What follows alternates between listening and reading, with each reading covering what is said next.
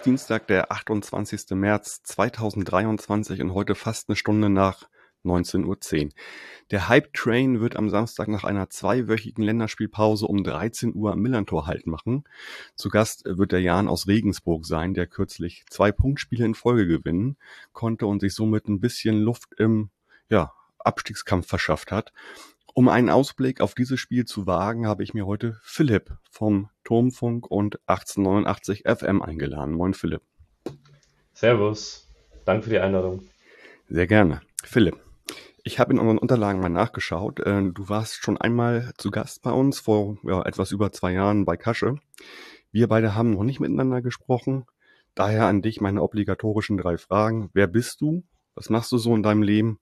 Und warum der Jan und nicht ein anderer Verein aus der Region? Ja, ähm, ich glaube, das werden jetzt relativ deckungsgleich die gleichen Antworten wie damals. Kascha hat sich, glaube ich, so ähnlich gestellt. Äh, mein Name ist Philipp, ich bin ehrenamtlicher Mitarbeiter beim Jan in der Medienabteilung im Bereich Fanradio, der Turmfunk und darüber auch bekannt eben mit den Leuten, die den Podcast 1890 FM machen, vor allem eben Robert Fischer, der schon öfter bei euch zu Gast war und da eben regelmäßig auch zu Gast. Der Jan begleitet mich seitdem ich in der Grundschule bin, also so ungefähr 99, 2000 war meine erste Saison. Hat mich mein Stiefoper mit ins Stadion gebracht und dann auch nicht mehr losgelassen. Das ist auch mehr oder weniger die Antwort, äh, warum kein anderer Verein, weil ich halt eben in der Zeit mit dem Verein in Berührung, äh, Berührung gekommen bin, hängen geblieben bin und auch, kann man so sagen, immer weiter reingerutscht bin dann über die Jahre. Und ja, da gab es nie eine Diskussion, dass es da jetzt noch einen anderen Verein geben sollte. Alles klar. Weißt du noch, gegen wen das Spiel war? Ist ja meistens so, wenn man das erste Spiel erlebt, ist es ja was Besonderes, das bleibt ja meistens so hängen. Es ist tatsächlich bei mir nicht so. Ich habe aus dem Jahr, also aus der Saison, drei so Spiele im Kopf, äh, also drei Gegner im Kopf. Äh, einer war zum Beispiel Sandhausen, dann gab es die Sportfreunde Siegen. Ich weiß aber nicht mehr, wer der erste war. Ein Spiel ist mal ausgefallen, weiß ich noch in der Saison, äh, weil es so viel geregnet hat. Aber wie gesagt, ich war damals sieben Jahre alt und deswegen äh, hat sich das, glaube ich, alles so ein bisschen im Langzeitgedächtnis miteinander überlagert und ist verschwommen. Ist ein ganz klares Ergebnis, das, äh, Erlebnis, das war mein erstes Spiel, habe ich tatsächlich gar nicht mehr. Ja, okay. Aber es war damals ja noch Regionalliga, dritte Liga. Also dritte Liga gab es ja noch nicht offiziell. Regionalliga hieß es damals noch. Ne? Es müsste sogar eine Bayernliga sein. Äh, ah. schon Regionalliga Süd, ja genau. Es war in Sandhausen war, war es Regionalliga Süd. Ähm, der Jan ist ja damals, äh, ohne jetzt zu weit abzuschweifen, äh, vor den 90er Jahren, also vor meiner Zeit, äh, bis in die äh, untersten Ebenen des Fußballs abgestürzt, obwohl wir eigentlich mal äh, zweiklassig waren vor der Bundesliga. Und äh, beziehungsweise Oberliga Süd, das war damals ja sogar erstklassig vor der Bundesliga mhm. und hat sich dann erst wirklich in meiner Zeit, so in den 90ern, wieder zurück in den Profifußball gekämpft und dann spätestens mit der Gründung der dritten Liga da auch festgebissen da waren wir in der ersten Saison dabei und waren wir dann ganz lange eben auch in dieser dritten Liga äh, mit dabei und jetzt zum Glück äh, nach zwei kurzen Ausflügen in die zwei, zweite Liga, die sofort beendet waren, in meiner Leidenszeit, jetzt auch mal wirklich ein langer Ausflug in die zweite Liga, auf den wir alle sehr stolz sind und wo wir hoffen, dass er noch sehr viel, äh, sehr lange andauert. Die schon sechs Jahre, sechs Saisons andauert jetzt, ne? Genau, aber es war historisch. Also es war wirklich der, der erste Klassenhalt, den wir jemals in der zweiten Liga hatten, war es eben nach dem letzten Aufstieg. Und seitdem schaffen wir es jedes Jahr und ich bin mittlerweile wieder zuversichtlich, dass es auch dieses Jahr gut möglich ist. Ja, da habt ihr ja sogar noch an der ersten Saison an den Aufstiegsplätzen gerochen, geschnüffelt. Mit Platz 5 war das damals, ne? Ja, also das war jetzt nie wirklich die Diskussion, aber ja, es war ein einstieger Tabellenplatz, den hätte ich gerne auch mal wieder. Also das war schon ein schönes Gefühl, in dieser zweiten Liga in den Top 10 zu sein, sagen wir es mal so. Okay. Vielleicht verraten wir den Hörerinnen erst nachher, dass ihr euch jede Saison ein bisschen verschlechtert habt und dann gucken wir mal, wohin das führen kann. Aber aktuell vielleicht erstmal, ihr habt die Hinrunde auf Platz 12 abgeschlossen und äh, ja, seit zu diesem Zeitpunkt wart ihr sogar zwei Punkte vor dem FC St. Pauli gewesen. Ähm, wie hast du bisher die Rückrunde erlebt? Ja, die Rückrunde ging nicht gut los für uns. Äh, generell, seit ich beim Jahren bin, war der Winter eigentlich immer so ein, ja, vorbelastet. Wir haben selten äh, jetzt hat äh, ohne Verletzungen aus der Winterpause rausgestartet. liegt vielleicht auch, äh, lag früher vor allem auch daran, dass wir äh, da, glaube ich, nicht so professionell gearbeitet haben. Das hat sich in den letzten Jahren gebessert. Und das habe ich auch als Zeichen gesehen, dass wir da professioneller arbeiten. Jetzt hatten wir dann auch im Athletiktrainerbereich ein paar Personalwechsel in den letzten zwei Jahren. Und dieses Jahr, ich weiß nicht, ob es damit zusammenhängt, aber für mich hat sich schon der Eindruck aufgedrängt, als ob es da einfach äh, ja ein paar Veränderungen in der Trainingssteuerung gab. Vielleicht war es auch einfach nur Pech. Aber es ist so, dass wir wirklich äh, verletzungsgeplagt auch aus der Pause gekommen sind wieder, hatten eine durchgewürfelte Innenverteidigung schon gegen Ende der Hinrunde und vor allem auch jetzt eben mit Start der Rückrunde. Dann kam dazu noch, dass wir einen jungen Torwart verpflichtet haben im, im Winter, den wir gleich in die Startelf gestellt haben. Was im Nachhinein Zu dem komme ich nachher noch. Mhm. Ja, Im Nachhinein eine Idee möchte ich jetzt gar nicht äh, vorne wegnehmen, aber man hat die ersten Spiele halt schon gesehen, dass äh, der Kerl erst 19 Jahre alt ist mhm. und natürlich äh, da vielleicht auch mal äh, noch ein paar Unsicherheiten durchblitzen. Und dann war die Mannschaft einfach echt nicht vom Selbstvertrauen geprägt. Wir haben seit Oktober, glaube ich, kein Spiel mehr gewonnen gehabt. Und äh, du hast es mit von Spiel zu Spiel gemerkt, dass diese Unsicherung größer geworden ist und wir uns einfach nicht belohnt haben. Die Spiele wurden stellenweise dann wirklich besser, aber die Punkte sind einfach jetzt nicht gekommen, die letzten Spiele erst die letzten beiden Spiele, kann man wirklich sagen, haben wir uns dann belohnt, haben auch mal wieder das nötige Matchglück gehabt, das wir davor eben nicht hatten. Dann auch ein Spiel in Kiel gewonnen, das wir wahrscheinlich, wenn man jetzt äh, alles auf der Waage liegt, äh, die Chancen nicht gewinnen hätten dürfen, genauso wie wir davor Spiele verloren haben oder nicht gewonnen ja, haben. Ich habe das gesehen, also es war schon sehr überraschend, ne? Also, aber vielleicht auch ein bisschen neutralisieren zu dem äh, Hannover-Spiel davor, wo ihr ja eigentlich auch viel besser wart. Also insofern hat sich Davon das ein bisschen. Ich glaube nicht, dass sich das alles ausgleicht, wie es mhm. immer heißt, äh, so eine Saison hinweg, also zumindest nicht exakt. Aber grundsätzlich ist es so, wenn es läuft, dann läuft's, dann läuft's leichter und dann gehen halt mal solche Dinge rein. Und wenn es nicht läuft, dann ist es das berühmte, hast du Scheiß am Schuh, hast du Scheiß am Schuh, dann ja, äh, ist es halt auch in den Köpfen drin und dann ist es umso schwerer, da rauszukommen. Und das war verdammt wichtig, dass wir das jetzt geschafft haben, uns aus diesem Negativstrudel ein bisschen rauszukämpfen. Jetzt kommt natürlich dann genau zum falschen Zeitpunkt die Mannschaft der Rückrunde, die gerade auf Platz 1 in der Rückrundentabelle ist und ja, richtig aufspielt. Ja, genau. Also man muss dazu sagen, ihr wart das erste Mal in eurer, in den letzten sechs Jahren, wo ihr in der zweiten Liga seid, auch auf dem letzten Platz tatsächlich. Äh, habt ihr vorher. Abstiegsplatz sogar. Wir waren davor nicht mal auf dem Abstiegsplatz. Ihr wart nicht mal auf dem Abstiegsplatz. Okay, okay, das hatte ich nie auf dem Zettel. Okay. Ähm, und äh, ja, habt euch aber jetzt mit zwei Siegen da äh, Robert, dein Kollege vom äh, 1889 FM, hat ja sogar von Serie gesprochen. Das würde ich jetzt vielleicht nicht ganz so sehen, aber auf jeden Fall waren diese sechs Punkte super wichtig für euch. Vor allen Dingen auch, ja, äh, jetzt in Kiel, hast du gesagt, da war auch Kiel eigentlich überlegen und gegen Paderborn, die ja jetzt auch nicht Laufkundschaft sind, was die Offensive angeht. Insofern, ähm, ja, habt ihr diese sechs Punkte geholt und ähm, habt jetzt ein bisschen Rücken, Rückenwind, würde ich sagen. Ähm, vielleicht bleiben wir einfach mal kurz dabei. Ich habe mir nämlich mal ähm, eure aktuellen Stärken angeguckt, so in den letzten zwei, drei Spielen und will das mal so an drei Namen oder drei Bezeichnungen äh, abmachen, das Ganze. Und du sagst mir dann mal, ob, ob ich richtig liege. Der erste ja. Punkt wäre, du hast es schon angedeutet, euer Neuzugang im Tor, der im Winter vom äh, ersten FC Köln ausgeliehen wurde. Jonas Obrig, 19 Jahre, bleibt bis nächstes Jahr im Sommer. Ich weiß gar nicht, ob die Liga-Zugehörigkeit da eine Rolle spielt, aber wie auch immer, ähm, ja, der hat ja, also ich, was ich gesehen habe von dem und auch äh, wie bestimmte Portale ihn benoten, ist der ja wirklich ein Überflieger anscheinend bei euch, ne? Ja, wie gesagt, die ersten Spiele, glaube ich, auch was diese Benotungen betrifft, äh, ob es fair ist oder nicht, ist jetzt mal dahingestellt. Da hat er noch ein bisschen gebraucht. Ähm, aber wie, da waren ja auch alle äh, nicht gut. Und die letzten Spiele war er teilweise, muss man fast so sagen, der beste Mann am Platz, der uns nicht nur mal einen Punkt festgehalten hat, sondern auch wirklich drei Punkte in Kiel. Ähm, grundsätzlich ist Fußball, vor allem in der zweiten Liga, vor allem auch wenn man mit dem Jan unterwegs ist, ja immer so ein Ding, äh, wenn es gut läuft für, für den Jan, dann ist meistens ein Spiel, das schon so auf Messerschneide steht, das in beide Richtungen kippen kann. Und dann schaffst du es halt vielleicht in deine Richtung kippen zu lassen.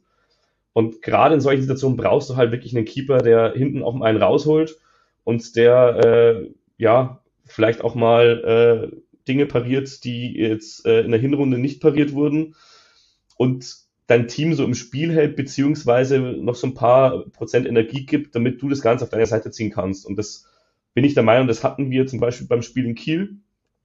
Das habe ich leider nicht im Stadion gesehen, das musste ich krank von zu Hause beobachten. Im Fernsehen habe ich auch genau drauf geschaut. Und da bin ich schon der Meinung, dass die Leistung von, äh, von Jonas Urbig, obwohl er erst 19 Jahre jung ist, wirklich das ganze Team so ein bisschen mitgerissen hat und dann jeder dran geglaubt hat, dass da auch was zu holen ist an dem Tag. Wenn du dann den ersten gleich reinbekommst oder so, dann ja, ist das Spiel auch relativ schnell gelaufen, weil Kiel war eigentlich richtig gut drauf an diesem Tag. Ja, das stimmt. Wenn wir über die Torwartposition reden, müssen wir zwangsläufig auch über Dejan Stojanovic reden, der ja auch beim FC St. Pauli war. Ähm, wie ist denn das da alles gelaufen? Also der hatte sich irgendwie noch in der Hinrunde verletzt, war eigentlich Stammkeeper und ist jetzt nicht mal mehr im, im Kader bei euch. Äh, wie ist denn da diese Rollenverteilung gerade? Ja, du hast es gut zusammengefasst. Also, wie du schon gesagt hast, äh, er war ja schon, ich glaube sogar mit Stilz damals bei euch in der Rückrunde ausgewechselt, 2021, äh, ausgeliehen äh, von Middlesbrough, dann bei Ingolstadt letztes Jahr ausgeliehen auch nur ein halbes Jahr und auch da, glaube ich, nicht alle Spiele gemacht, verletzungsbedingt. Auch da abgestiegen, wohlgemerkt, äh, mit Ingolstadt. Ähm, also hat er jetzt eigentlich nicht so die Vita auch in der zweiten Liga, nicht, dass er jetzt der Überkeeper ist, aber ich glaube, Roger Stilz, das ist jetzt meine Einschätzung, ohne dass ich da genaue Details habe, hat was in ihm gesehen. Ähm, vielleicht auch in der gemeinsamen Zeit, er wusste zumindest, dass äh, er dem Junge, Jungen, was heißt Jungen, der ist 29, dem, dem Spieler die zweite Liga zutrauen kann. Bei uns muss ich sagen, ist jetzt nie so zu 100% der sichere Rückhalt gewesen. Er hat auch echt schwere Fußstapfen, genau wie eben erwähnter Roger Stilz gehabt, weil eben Alex Meyer, der dieses Jahr jetzt phänomenal teilweise gegen Manchester City, Schalke 04 und andere Größen in der Champions League gehalten hat im Tor vom BVB, äh, weil er als Ersatztöter dahin gewechselt ist eigentlich und dann spielen durfte, also der war sein Vorgänger. Die, natürlich war der von Anfang an auch nicht so gut bei uns, aber als er gegangen ist, war halt gut genug, dass ihn ja Dortmund jetzt zwangsläufig äh, in der Champions League reingestellt hat, weil Kobel verletzt war. Das kannst du nicht einfach so ersetzen auf der Torposition. Und die ist, glaube ich, auch verdammt wichtig im Abstiegskampf, die Torposition. Ja, also ich erinnere, ja, genau. Ich, ich, erinnere mich auch daran, also er kam ja bei uns auch äh, mitten in der Saison und da war es bei uns ja auch, ging es ja um den Abstieg und er wurde da ja dann auch erstmal neue Nummer eins sozusagen äh, für Himmelmann und äh, hat ja eine sehr, sehr solide Rückrunde für uns gespielt und auch maßgeblichen Anteil gehabt am Nichtabstieg bei uns. Ähm, so also schätzt du das tatsächlich ein? Das wusste ich jetzt zum Beispiel nicht, dass er bei euch wirklich diesen Anteil hatte. Das würde dann auch erklären, warum zum Beispiel er für uns relevant war weil er halt Abstiegskampf kannte bei beiden Vereinen, bei denen er in der zweiten Liga davor war. Genau. Erfahrung hat er definitiv gehabt. Er hat auch Qualitäten, das hat man auch gesehen, aber alles, was ich vorhin über Urbig, über das Kielspiel gesagt habe, dass er halt auch mal wirklich einen raushaut in der Phase vom Spiel, wo es wirklich in beide Richtungen gehen kann, daran kann ich mich jetzt in der Hinrunde nicht erinnern. Das ist vielleicht auch unfair, weil natürlich da elf Mann auf dem Platz stehen. Wirkliche Fehler hat er eigentlich nur einen gemacht. Also große Fehler, das war gegen Magdeburg, wo er sich beim Rauslaufen verschätzt und der Ball quasi über ihn hinweg ja. vorgegangen ist.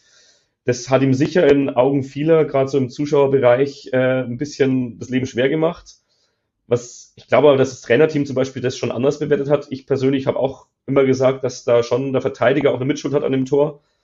Ähm, was aber schon, was man sagen muss, ist danach hat man nicht mehr das Gefühl gehabt, als ob er da jetzt noch in der Hintermannschaft wirklich groß ja, jetzt sage ich schon wieder, ein, ein Rückhalt ist. Also du hast ich gar nicht mehr wahrgenommen, dass das Ganze funktioniert. Man hat nicht offiziell was gehört. Das hat geheißen, als wir einen neuen Torhüter geholt haben, dann auch mit Urbig, dass wir jetzt halt ein Viererteam haben im, äh, im Tor und dass das ein offener Wettkampf ist, wer diesen Platz kriegt zur Rückrunde. Aber Urbik hat ihn bekommen und Stojanovic ist mittlerweile nicht mehr im Kader, das hast du selbst gesagt. Das ist, also die Interpretation ist relativ logisch, dass das Ganze ja für ihn dann ziemlich sicher jetzt vorbei ist. Ob es ist, weil er sich nicht unterordnen wollte und auf die Bank setzen, weiß ich nicht. Aber es gab auch davor schon Stimmen, bevor Ubik geholt wurde, dass man vielleicht mit unserem äh, zweiten Keeper ähm, in die Rückrunde starten sollte. Mit, äh, oh, hilf mir gerade, äh, weißt du wahrscheinlich gerade auch nicht, oder? Ähm, ihr habt so viele Torhüter. Ja, ja. Ähm, ich gucke gerade mal. Also, Thorsten Kirschbaum war es natürlich. Kirschbaum, Thorsten Kirschbaum, genau. Ja, mir wirklich bei seinen Einsätzen dieses Jahr waren es bloß drei Stück, aber letztes Jahr hat er auch ein paar Mal ausgeholfen. Immer sehr gut gefallen hat, aber muss auch sagen, immer wenn er drei Spiele ausgeholfen hat, war er selber verletzt, weil er einfach auch schon mit seinen 35 Jahren viel auf dem Buckel hat und ja, wahrscheinlich nicht mehr der Spieler ist, den du ein halbes mhm. Jahr vorstellen kannst, ohne dass er sich verletzt. Ja. Okay. Aber ihr habt ja Stojanovic nun mal an der Backe. Ihr habt die ja fest verpflichtet, ne? Von Middlesbrough, wenn ich das richtig äh, gesehen habe. Ja, das, also im Transfermarkt steht eine Ablöse von 300.000. Ob das stimmt, kann ich selber nicht sagen. Aber auf jeden Fall ist er verpflichtet worden, fest, das schon mal, ne? Ja, fest verpflichtet ist er auf jeden Fall. Aber ich bin mir auch ziemlich sicher, dass da im Sommer einen Abschied, äh, Abschied geben wird. Er hat noch ein Jahr Vertrag, also er hätte bis 2024 Vertrag, aber ich kann mir nicht vorstellen, dass wir ihn nächstes Jahr noch bei uns sehen. Die Frage ist, ob wir von diesen 300.000, wenn wir sie investiert haben, noch was wiedersehen nach äh, der Geschichte jetzt oder ob das dann Richtung quasi ähm, beiderseitige Auflösung geht, kann ich nicht sagen. Ich hoffe sehr, dass uns Urbig erhalten bleibt, der, wie du gesagt hast, für zwei Jahre ausgeliehen oder für eineinhalb Jahre ausgeliehen ist von Köln. Ähm, es gibt aber eine Klausel, dass Köln diese Leihe beenden kann einseitig. Ob sie die ziehen, wenn wir absteigen oder ob wir sogar mit uns in die dritte Liga geht oder ob sie die vielleicht auch ziehen, wenn wir in der Liga bleiben, aber es irgendwie bessere Zweitligisten gibt, die interessiert sind, das kann ich nicht sagen. Das wird die Zukunft zeigen. Ich glaube, wenn wir die Klasse halten, ist die Chance sehr gut, dass er bei uns nächstes Jahr Stammkeeper bleibt, weil ich glaube, den Posten kriegst du in der zweiten Liga auch bei keinem anderen Team so leicht als 19. Mhm. Ja, ich glaube aber auch, dass selbst im Falle eines Abstiegs ein 19-Jähriger vom ersten FC Köln ausgeliehen ist, auch die nötige Spielpraxis in der dritten Liga sammeln könnte und sich verbessern kann nochmal, denke ich, könnte ich mir vorstellen. Ja, einer der besten Keeper der dritten Liga ist zurzeit, äh, ich glaube, Noah Atubulu heißt er von Freiburg 2, der bei der U21 aktuell gesetzt ist, wo ja auch Jonas Urbig äh, diese Woche oder letzte Woche eingeladen ja. war ja. und dann erstmals auf der Bank saß. Ja, genau. Mhm. Ja, okay. Also der ist vielleicht sogar noch besser er, weiß ich nicht, aber der, jetzt, der steht auch in der dritten Liga im Tor. Mhm. Für Freiburg 2, also sehe ich jetzt grundsätzlich auch, dass man in dem Alter da auf jeden Fall die nötige Spielpraxis sammeln kann, bevor man sich irgendwo auf die Bank setzt. Ja, ich glaube, ich habe ich hab einmal ein Spiel von ihm gesehen bei Freiburg. Ich glaube, es kann sogar das Eröffnungsspiel gewesen sein vom neuen Stadion, wo St. Pauli zu Gast war. Da hat er dann mal bei den Profis mit, mitgespielt. Aber gut, das ist ein anderes Thema. Ding Dong, Werbung. Unser lieber Werbepartner, die Kehrwieder Kreativbrauerei, hat im Jahr 2013 mit dem Prototyp sein erstes Bier auf den Markt gebracht. Das Prototyp ist ein kalt gehopftes Lager, das sieben Wochen auf Aromahopfen gelagert wurde. Daher hat das Prototyp-Lager auch seinen einzigartigen Geschmack und seine fruchtige Aromatik. Es verbindet die Fruchtigkeit eines Pale Ales mit der Leichtigkeit eines Lagers. Das mehrfach prämierte Prototyp war nicht nur das erste Bier von Kehrwieder, sondern das erste seiner Art überhaupt in Deutschland. Natürlich ist das Prototyp nicht filtriert und nicht pasteurisiert. Und noch ein kleiner Tipp von mir zum Schluss. Wenn ihr das Prototyp mal schön lecker vom Fass genießen wollt, dann geht doch mal ins äh, Galoppa des Jahres im Haus 73 in der Schanze. Wirt Gerrit ist nicht nur St. Pauli-Fan und ein guter Typ, er zapft das Prototyp auch ganz fantastisch. Das Prototyp und viele andere spannende Biere mit und ohne Alkohol findet ihr wie immer auf kehrwieder.bier, Bier in der englischen Schreibweise. Und bitte denkt stets daran, Bier mit und ohne Alkohol verantwortungsvoll zu genießen. Ding Dong, Werbung, Ende. Unabhängig vom Torhüter muss man natürlich auch mal auf eure Abwehr gucken, die, wie ich finde, in den letzten Jahren, äh, letzten Jahren, genau, in den letzten Spielen wieder erstarkt ist. Ähm, ihr habt in den letzten Spielen im Durchschnitt nur ein Gegentor bekommen und habt auch gegen Paderborn, wie gesagt, gar keins zugelassen. Ähm, kann man schon sagen, dass das jetzt sozusagen, wo vielleicht bestimmte Verletzungen wegfallen, wo sich die Abwehr ein bisschen einspielen kann, dass das jetzt auch ein wichtiger Punkt für euch ist? Grundsätzlich ja. Das Wichtige ist vor allem, dass wir da eben einigermaßen äh, Konstanz reinbringen, was die Aufstellung betrifft. Also, dass, dass wir die mit der gleichen Viererkette auflaufen in zwei aufeinanderfolgenden Spielen, das äh, glaube ich gar nicht mehr dieses Jahr irgendwie, aber dass zumindest die, das Innenverteidigerpaar sich ein bisschen einspielen kann, weil da so viel durchgewürfelt wurde die letzte oder durchgeführt werden musste die letzten Monate. Äh, gerade das ist Elvedi und Steven Breitkreuz, ne? Die letzten Spiele waren es Elvedi und Breitkreuz zu Ende letzter Saison war Scott Kennedy stark im Kommen. Sebastian Nachreiner sehe ich jetzt eher als vierten Mann, der wirklich ja eine Legende ist im Verein, der 34 ist, aber schon x Jahre dabei war, der unser dienstältester Spieler mittlerweile und viel mit viel gespielt hat dieses Jahr, äh, vor allem eben wegen den Verletzungen, was mir ihm gar nicht zugetraut hat, dass er überhaupt nochmal 90 Minuten am Stück macht. Also das ist schon, zeigt schon auch ein bisschen unsere Not, dass wir äh, da viel durchgewechselt haben. Problem sind eher die Außenverteidiger noch, weil da eben wir viel Verletzungen hatten zu Saisonbeginn schon und eigentlich nur einen Spieler auf links zum Beispiel in der Planung hatten, das war Leon Guevara. Wir haben nur noch Lasse Günther ausgeliehen, zum Beispiel von Augsburg, der aber eigentlich auch eher ein offensiverer Spieler ist. Christian Fied, der auch eine Pauli-Vergangenheit hat. Ähm, genau, ist ja auch gerade erst zur neuen Saison zu euch gekommen, ne? Genau, der hat, hat das auch schon gespielt dieses Jahr. Äh, Oskar Schönfelder, den man eigentlich fürs Mittelfeld geholt hat, von Bremen, glaube ich, hat sich gleich zu Saisonbeginn das Kreuzband gewechselt. Der wurde eigentlich zu dem Zeitpunkt gerade trainiert als Linksverteidiger, als Backup für Guevara. Wie gesagt, hat sich dann auch verletzt. Also da sind wir wirklich geplagt auf dieser Position. Ähm, ja, am Ende rechts hinten ist es ein bisschen besser, aber auch da waren wir nicht komplett verletzungsfrei. Das, jetzt ist Guevara wenigstens zurück. Der hilft uns, glaube ich, schon, weil das einfach die Stammbesetzung ist auf der Position. Und mit Breitkreuz und Elvedi haben sich zwei gefunden, die das Ganze ein bisschen stabiler gemacht haben. Wie du sagst, äh, Paderborn muss man erstmal zu Null spielen. Ich hoffe natürlich, dass wir auch gegen euch zu Null spielen können. Ja, ich glaube, das wird sich auch ein bisschen daran äh, ausmachen, du hast das schon gesagt gerade, dass meine Viererkette äh, mehr als zwei Spiele zusammenspielt.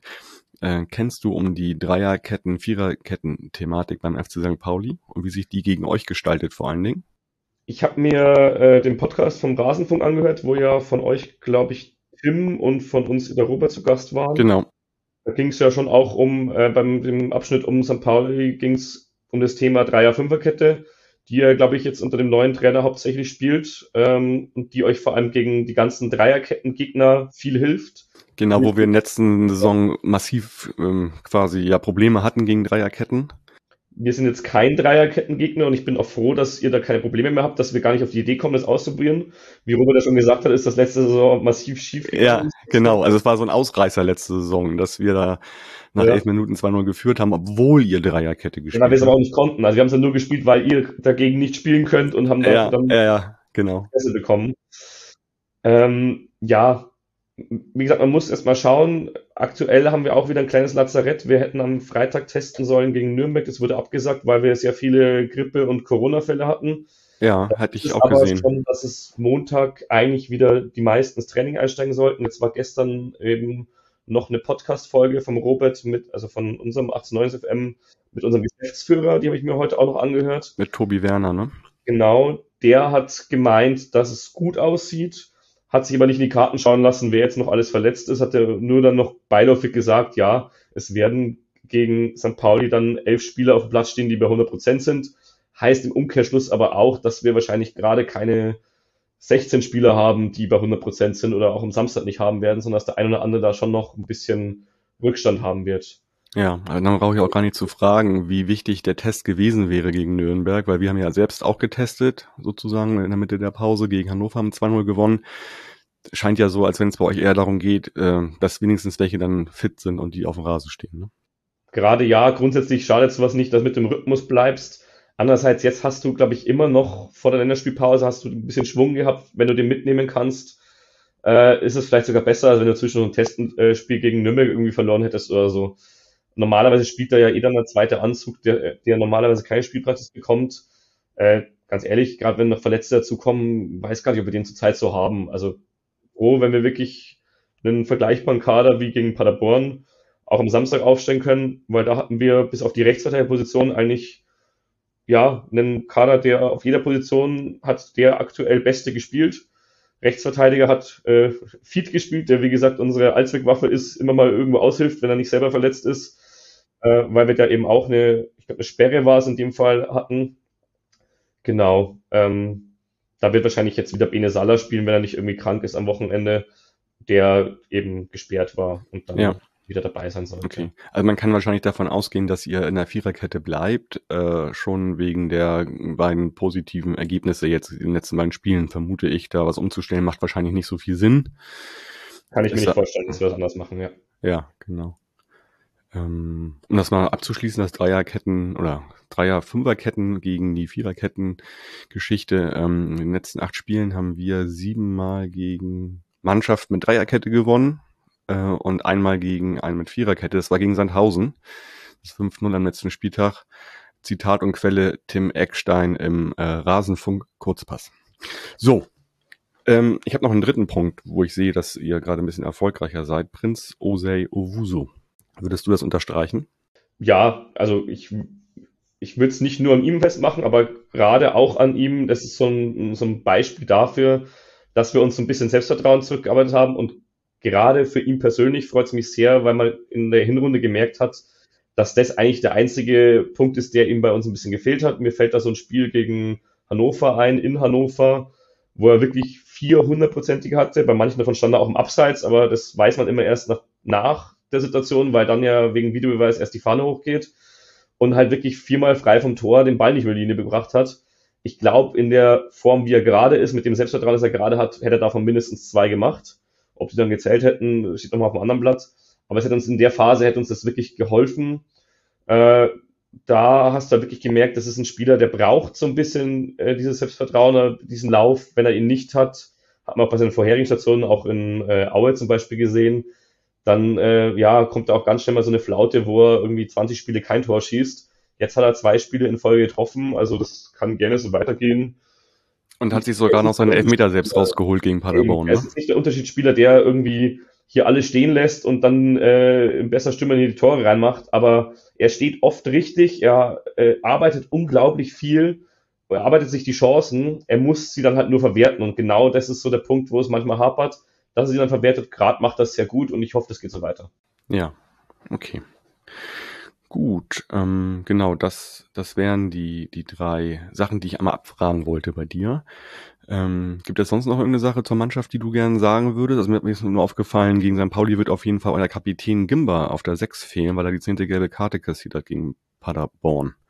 Meinst du, da geht Idrissi wieder rein, irgendwie in die Sechser-Position neben Talhammer oder ähm, wie ähm, wir das eventuell auskleiden, das Ganze? Das ist eine gute Frage. Also grundsätzlich muss man sagen, unsere Kaderplanung hat da schon eine kleine Lücke, weil ich der Meinung bin, dass wir die, den Abräumer, sage ich mal, auf der 6, den Gimba bei uns spielt, nicht wirklich ersetzen können, so eins zu eins im Kader, weil alle anderen Spieler, die, also wir haben immer zwei ähm, zentrale Positionen, so Sechser, Achter, und meistens ist eben einer der Defensivere, der wirklich den Abräumer macht. Das ist in den meisten Fällen Gimba und daneben oft so ein Achter, der sich auch nach vorne mit einschaltet und noch viel mehr im Aufbauspiel beteiligt ist. Ähm, das kann Idrisi sehr gut, das kann auch Talhammer. In der Rolle des Abräumers sehe ich jetzt beide nicht. Ich vermute mal, dass es Talhammer machen wird, neben Idrisi oder vielleicht auch Kaliskana, der dann nochmal ein Stück offensiver ist, der das sehr gut gemacht hat letzte Woche. Da war Idrisi eher auf Außen und äh, vorletzte Woche muss man fast sagen, mit dabei gegen Paderborn. Da war Idrisi eher auf Außen und äh, Talhammer eben neben Gimba in der Mitte. Ähm, ja, wie gesagt, ich glaube, es wird auf Gimba, äh, Gimba wird total einmal ersetzt werden und dann wird es äh, einer von den andre, äh, anderen beiden sein, Kaliskana oder Idrisi, die das Ganze ausfüllen.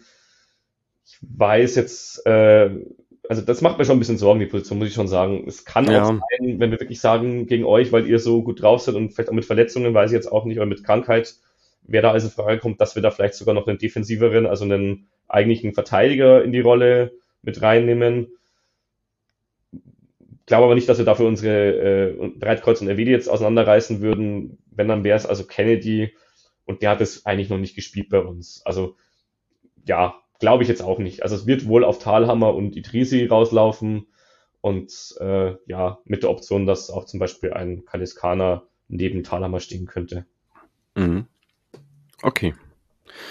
Vielleicht nochmal um den sportlichen Teil abzurunden. Ähm, ihr habt ja Ende November ähm, im November letzten Jahres Tobias Werner als neuen sportlichen Geschäftsführer Sport vorgestellt. Wir sprachen ja kurz schon über ihn. Ähm, er ist der Nachfolger von äh, Roger Stilz geworden, also war ja bei uns Leiter NLZ. Ähm, insofern nur für dich, der war gar nicht so nah an der Mannschaft dran. Ne? Also der mhm. äh, war eher sozusagen für die Struktur da äh, im NLZ. Ähm, aber trotzdem, was macht denn Tobi anders als Roger sozusagen jetzt schon in der kurzen Zeit und was erhoffst du äh, dir von ihm? Vor allem, wenn man jetzt mal in Richtung Saisonende guckt, neue Saison. Puh, das ist eine gute Frage, auf die ich relativ wenig sagen kann, weil ich mit beiden nicht viel persönlich zu tun hatte. Mit Roger Stilz habe ich einmal persönlich gesprochen, aber auch das war in einer größeren Runde äh, und auch nur ein paar Minuten. Da hatte ich grundsätzlich keinen schlechten Eindruck von ihm. Man hat jetzt auch ehrlich gesagt nicht viel Schlechtes gehört. Es gibt eigentlich nur Gerüchte über die Trennung. Äh, natürlich hatten wir einen großen Fauxpas, was Kader betrifft dieses Jahr. Das war die Registrierung von Sabret Singh, der jetzt quasi im Winter als Neuzugang mehr oder weniger bei uns auf dem Platz steht, aber eigentlich das ganze Jahr schon da war, aber eben nicht registriert war. Am Ende ist das was, wofür der Geschäftsführer verantwortlich zeichnet, auch wenn er selber es vielleicht gar nicht verbockt hat. Und es ist kurz vor seinem Rauswurf bekannt, äh, nicht vor seinem Rauswurf, vor seinem Ende bei uns äh, bekannt geworden. Deswegen wird es natürlich immer mit in Verbindung gebracht, kann aber keiner sagen, ob ihm das zum Verhängnis wurde, ob es mhm. an anderen Sachen lag. Möchte jetzt auch nicht weiter darauf eingehen. Ansonsten habe ich bei Stilz. Aber so oder so, ich meine, das ist natürlich trotzdem Hammer, egal wie das gelaufen ist. Also ja. Einer, als der einer, der letzte Saison bei euch mit der beste Spieler war, dass der einfach mal die ganze Hinrunde nicht spielen kann. Man muss auch sagen, rein analytisch, wenn man es jetzt betrachtet, kann natürlich jetzt auch, also muss jetzt nicht damit zusammenhängen nur, aber seit er wieder da ist, läuft es bei uns einigermaßen. Kann man jetzt schon so sagen, die letzten Spiele. Ähm, ich sehe ihn als Unterschiedsspieler nach vorne, der wirklich ähm, das Spiel beleben kann, hat viele Lattentreffer gehabt, hat selber eigentlich, glaube ich, nur ein Tor ähm, für ein Tor verantwortlich gezeichnet, aber äh, in den letzten Spielen, aber hat hinten tatsächlich äh, ja fast noch mehr Tore verschuldet, als er nach vorne verursacht hat, weil er einfach in der Rückwärtsbewegung manchmal noch ein paar Defizite hat, dass die anderen Spieler ausgleichen müssen. Ich meine, das haben auch Spieler äh, wie Messi, über die kann man das sagen, dass der Rest der Mannschaft quasi mehr mitarbeiten muss, wenn sie auf dem Platz stehen, weil er eben nach hinten nicht so viel mitarbeitet. Mit ihm würde ich jetzt nicht vergleichen natürlich, aber das, das ja, er hat schon einen Stellenwert in der Offensive für euch, wo man sagt, äh, da, da, äh, der muss nicht so viel mit nach hinten arbeiten, weil er einfach vorne seine Qualitäten entwickelt und, und ähm, weil er vorne vor allem die Gegner beschäftigt. Was ich so mitbekommen habe, glaube ich, okay. ist es schon auch so gewesen, dass wir die letzten Spiele teilweise mehr Freiräume vorne hatten, weil der Gegner sich eben auf Sing einstellt, versucht Sing aus dem Spiel zu nehmen. Das haben sie auch ein paar Mal geschafft. Aber gerade in den Spielen haben wir dann gut gespielt, weil der Rest eben einfach mehr Raum hatte. So, ich bin mir nicht sicher, ob es daran liegt. Dafür bin ich, schaue ich nicht so taktisch auf die Spiele drauf und vor allem nicht so eine Analyse quasi auf einzelne Spieler im Nachgang nochmal. Dafür bin ich kein Videoanalyst, dafür bin ich einfach nur Zuschauer oder Fanradiokommentator. Aber das habe ich jetzt schon ein paar Mal gehört und das, ja, wäre für mich auch logisch, dass er deswegen unser Spiel indirekt quasi beflügelt. Ähm, und ja, am Ende war er für uns jetzt im Winter Neuzugang äh, ansonsten muss ich sagen, zur Kaderpolitik von Stilz, das Einzige, was ich so interpretiere, ist, dass da schon ein paar Spiele dabei waren, wo er selber zumindest kannte, mitbekommen hat. Ich weiß nicht, ob er als Leiter vom LNZ vielleicht mit der, zumindest mit dem Scouting auch was zu tun hatte bei euch, dass er vielleicht einfach darüber schon ja. kannte in der Zeit. Also Christian Fied wäre jetzt ja auch ein Beispiel wahrscheinlich. Genau, Christian Fied wäre ein Beispiel äh, noch neben Stojanovic und Fietz ist übrigens auch einer, der ähm, neben Thalhammer im Zentralmittelfeld spielen könnte dieses Wochenende. Ja. Kann ich mir gut vorstellen, wenn's, fällt mir gerade ein. Ja. Da, waren, ja. da waren auch viele bei uns übrigens traurig irgendwie, weil wir immer dachten, dass Christian bei uns den Durchbruch schaffen sollte und könnte. Er war ja ausgeliehen nach Dortmund, glaube ich, letzte Saison. Weil er ja, genau. Und, und dann war eigentlich für uns oder für viele hier der nächste Schritt, dass er sich vielleicht auch hier äh, im Kader etabliert. Und wir waren, also ich jetzt nicht unbedingt, aber viele andere waren halt ein bisschen haben sich die Augen gerieben, als er dann zu euch gegangen ist, fest. Ja. Ja, aber das war auch ein guter Transfer, das muss ich ihm auch lassen. Also das sind so die zwei Transfers, die ich, wo ich mir ziemlich sicher bin, dass das eine Stillstandhandschrift hat. Der Rest kann auch sein, dass vielleicht sogar schon vor seiner Zeit mehr oder weniger eingetütet wurde oder zumindest von uns beobachtet wurde. Aber das sind die Spieler, die ich persönlich mit ihm in Verbindung bringe. Ob das jetzt stimmt, ist alles dahingestellt. Das ist einfach nur meine Interpretation, weil ich da halt eine Connection ziehen konnte zwischen den beiden oder den, den drei, sage ich jetzt mal. Bei Werner kann man eigentlich nur einen Transfer nennen, das ist Jonas Urbig. Inwieweit er da wirklich was mit zu tun hat, das ist ja auch von Köln ausgeliehen. Das heißt, unser ehemaliger Geschäftsführer Christian Keller ähm, hat uns den Spieler besorgt, in Anführungszeichen, also war da zumindest dran beteiligt.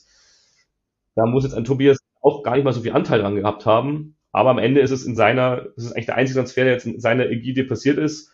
Und den Vergleich gewinnt Tobias, wenn er damit, also den Vergleich Torwart gegen Torwart, Aktuell zumindest. Wer weiß, was mhm. diese Saison noch passiert, was ja. Urbik noch für Fehler machen kann. Ich hoffe es nicht. Aber das ist so das Einzige, was ich am Vergleich ziehen kann, weil ich persönlich keinen Kontakt mit diesen beiden Menschen habe. Die Interviews war, sind wie beim Jahren üblich relativ distanziert. Das Interview jetzt gestern mit Robert war ganz gut, aber auch da hat er sich nicht sehr in die Karten schauen lassen. Tobias Werner, der wird sich am Ende dann wirklich ja, an dem, was er zustande bringt beim Jahren messen lassen müssen.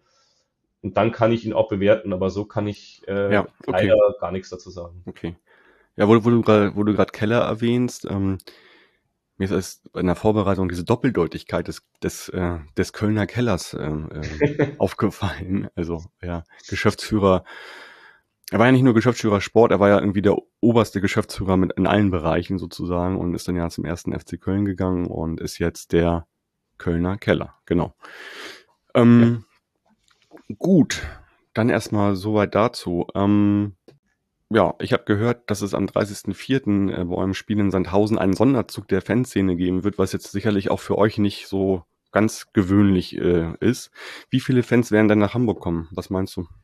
Das ist eine sehr gute Frage. Ich habe leider keine Zahl von unserem Fanbeauftragten bekommen. Den habe ich heute noch gefragt. Ähm, ja, es ist immer ein bisschen schwierig bei euch, weil ich weiß ja, dass ihr euer Stadion sehr oft sehr voll habt. Also ich glaube fast immer ausverkauft, auch sehr viele Anfragen immer habt. Ähm, darüber hinaus, was das betrifft und äh, dann auch der Gästeblock gerne mal verkleinert wird, damit eben noch mehr Karten für Heimfans zur Verfügung stehen auf der Tribüne. Ja. Ähm, deswegen weiß ich, dass es bei uns im Verein auch immer in den vergangenen Jahren ein Problem war, dass teilweise dann keine Tageskasse mehr gab und Leute dann eben Ticket mehr bekommen haben oder dass es, ähm, dass es im Vorfeld schon hieß, ja, jetzt ist der Gästeblock ausverkauft, obwohl wir eigentlich nur ein Drittel des Kontingents abgerufen hatten. ja, ich verstehe. Konnten, weil er halt schon verkleinert war. Ja, ist eine Thematik, die jetzt öfter mal aufgeploppt ist. Ähm, ich weiß. Ja. Mhm. Also es ja. steht immer noch nicht ganz fest, es soll die Woche noch verkündet werden, ob es eine Tageskasse gibt. Der Vorverkauf lief, was ich gehört habe, so zwischendurch recht gut. Ein paar hundert werden es auf jeden Fall sein. Ein paar hundert sind es in Hamburg immer, vor allem, weil es natürlich schon auch ein Urlaubsziel ist für viele. Sowohl für, ich nenne es mal Sauftouristen, die dann äh, ja mehr im Block liegen als stehen. Die gibt es natürlich immer, ob man das jetzt gut findet oder schlecht. Aber auch für Familien tatsächlich ist Hamburg immer ein schönes Ziel. Haben wir immer sehr viele im Block. Also ich kann mir gerade tatsächlich alles zwischen ja, ich sage jetzt mal äh, 400 und 600, 700 vorstellen. Okay, ich hätte jetzt auch so gesagt 400, 400 hätte ich jetzt Das ist jetzt so meine Schätzung, aber ich ja. habe gerade auch gar keine Zahlen. Grundsätzlich der Sonderzug ist, äh, wenn ich da noch kurz darauf eingehen kann, ist tatsächlich unser zweiter Sonderzug der G Geschichte und war relativ knapp, dass der jetzt noch zusammengeht, weil einfach, ja, der eigentlich schon bestellt werden musste und da war noch nicht mehr terminiert, ob das Spiel jetzt am Freitag, Samstag oder Sonntag stattfindet. Oh ja, schöne Herausforderung. Und dann war es endlich terminiert und wir mussten innerhalb von wenigen Tagen noch, äh, ich glaube, 400, 500 Anmeldungen zusammenkriegen, die alle abgewartet haben, dass sie, äh, ja, ob das Spiel jetzt an einem Freitag ist oder nicht, fahren nicht. Und dann haben wir dann noch wirklich mit ein paar extra Terminen haben wir es dann geschafft, dass rein logistisch sich so viele Leute anmelden können gleichzeitig, weil ansonsten hast du ewig lange Schlangen am Spieltag. Und äh, ja, da kriegst du nicht äh, innerhalb von einer Stunde oder sowas 300 Leute, die da so einen Zettel unterschreiben und das Geld dabei haben gleich für Vorkasse. Ich bin sehr froh, dass es zustande kommt, vor allem weil es auch ein wirklich richtiges, wichtiges Spiel wird gegen Sandhausen im direkten Duell gegen den Abstieg. Also ja. da hilft uns jeder Fan. Da werdet ihr noch einige von haben äh, zum Ende der Saison, aber dafür, dafür darüber können wir nochmal zum, zum NDS sprechen oder im NDS. Ja. Ähm, du wirst normal anreisen, weil du ja Teil des Turmfunk bist, also Übertragung aus dem Stadion für Fans von Regensburg. Das heißt, du wirst mit dem Medienteam wie immer wie Robert auch anreisen. Genau, wir fahren am Freitag los, äh, genießen auch den Abend in Hamburg. Äh, wie so viele Regensburger geht ja auch allein von Anreise schwierig, am Spieltag wirklich loszufahren. Außer ja. man fährt mitten in der Nacht mit einem, äh, mit einem Fanbus und dann ist man meistens auch nicht äh, ja, wacher und besser drauf, als wenn man irgendwie die Nacht davor gefeiert hat. Das genau. stimmt. Ja. Okay, das heißt, ihr werdet auch dann auf der Pressetribüne sitzen, alle allesamt. Ja, also die, mit denen ich unterwegs bin, die meisten schon. Der Family-Auftrag ist da oft noch mit dabei, der ist dann natürlich äh, beim Gästeblog unterwegs. Mhm. Aber ansonsten die meisten vom Pressetross sind dann auch auf der Pressetribüne zu finden, mit denen fahre ich dann auch wieder heim. Ich kenne auch einige, die im Gästeblog sind, vielleicht treffe ich die auch am Freitagabend dann noch. Ähm, genau, die sind also allein aus meinem Bekanntenkreis gibt's wieder so eine Gruppe von 10, 15 Leuten, die anreist. Wie gesagt, das ist immer ein beliebtes Ausflugsziel. Ich muss bloß sagen, es ist halt teilweise wirklich ja, äh, dreimal Hamburg im Jahr, weil nach Kiel auch oft dann eine Übernachtung in Hamburg mitgenommen wird. Äh, ja, es wird mich nicht wird mich nicht stören, wenn einer der Hamburger Vereine, das dürfte auch gerne ihr sein, mal aufsteigt und äh, zum Beispiel äh, ein Berliner Verein absteigt aus der ersten Liga und nächstes Jahr statt dreimal nach Hamburg auch einmal nach Berlin fahren könnten. Ich kann den und da mal Abend, den Abend ja. ja, ich Würde ich euch gönnen, würde ich uns gönnen, weil mir wird es ja. langsam tatsächlich zu viel Hamburger Nachtleben pro Saison, so sehr, dass ich bist, ja, bist schon Experte jetzt sozusagen. Naja, Experte für einen Hamburger sicher nicht. Aber ich bin mittlerweile schon so weit, dass ich sage, es muss nicht schon wieder Reeperbahn sein, wir könnten auch einfach mal einen Abend im Schanzenviertel verbringen. Ja, dann macht das doch mal Freitagabend. Ich denke mal, das würden sogar viele äh, Hamburger unterschreiben, diese Aussage. Genau, dann geht ihr ins Galopper des Jahres, äh, ins Haus 73, äh, Disclosure Werbung, weil es auch im Werbeblock dieser Folge erscheinen wird. Da gibt's ganz leckeres Bier vom Fass, unter anderem auch von unserem Partner, der Kehrwieder Kreativbrauerei. So. Merk ich, merk ich mir. Genau. Dann, äh, Philipp, ja, vielen Dank für deine Zeit heute Abend. Äh, willst du noch einen kleinen Tipp wagen oder? Ich tippe auf ein umkämpftes 0 zu 0. Mhm, mh. Das ist jetzt schon wirklich mit viel äh, ja, Wunschdenken. Ja, ich kann mir alles vorstellen zwischen einem äh, glücklichen Sieg für uns und einem 4 zu 0 für euch. Kann auch wirklich eng bis zum Schluss werden mit einem Unentschieden. Also das 0 zu 0 wäre mir eigentlich ganz recht. Das würde uns 0 -0, ein bisschen okay. die Serie, zumindest die ungeschlagene Serie von dann, dann drei Spielen, glaube ich, äh, würde es uns bewahren und einfach für die nächsten Wochen für den Abschießkampf, glaube ich, auch gut auf Kurs halten. Genau. Alles klar. Ich tippe auf ein solides 2-0 für uns und ähm, sage, dass, unser, dass unsere Serie weitergeht und der Hype-Train weiterfährt. Philipp, in diesem Sinne, habt eine gute Zeit in Hamburg, komm gut hin, komm gut zurück. Wir sprechen Montagabend wieder. Alles klar, danke. Gern. Und ja, danke fürs Zuhören, liebe Hörerschaft. Und dann wünsche ich euch natürlich auch ein schönes Heimspiel am Samstag gegen den Jahren. Forza, bleibt gesund und macht's gut. Ciao, ciao. Ciao.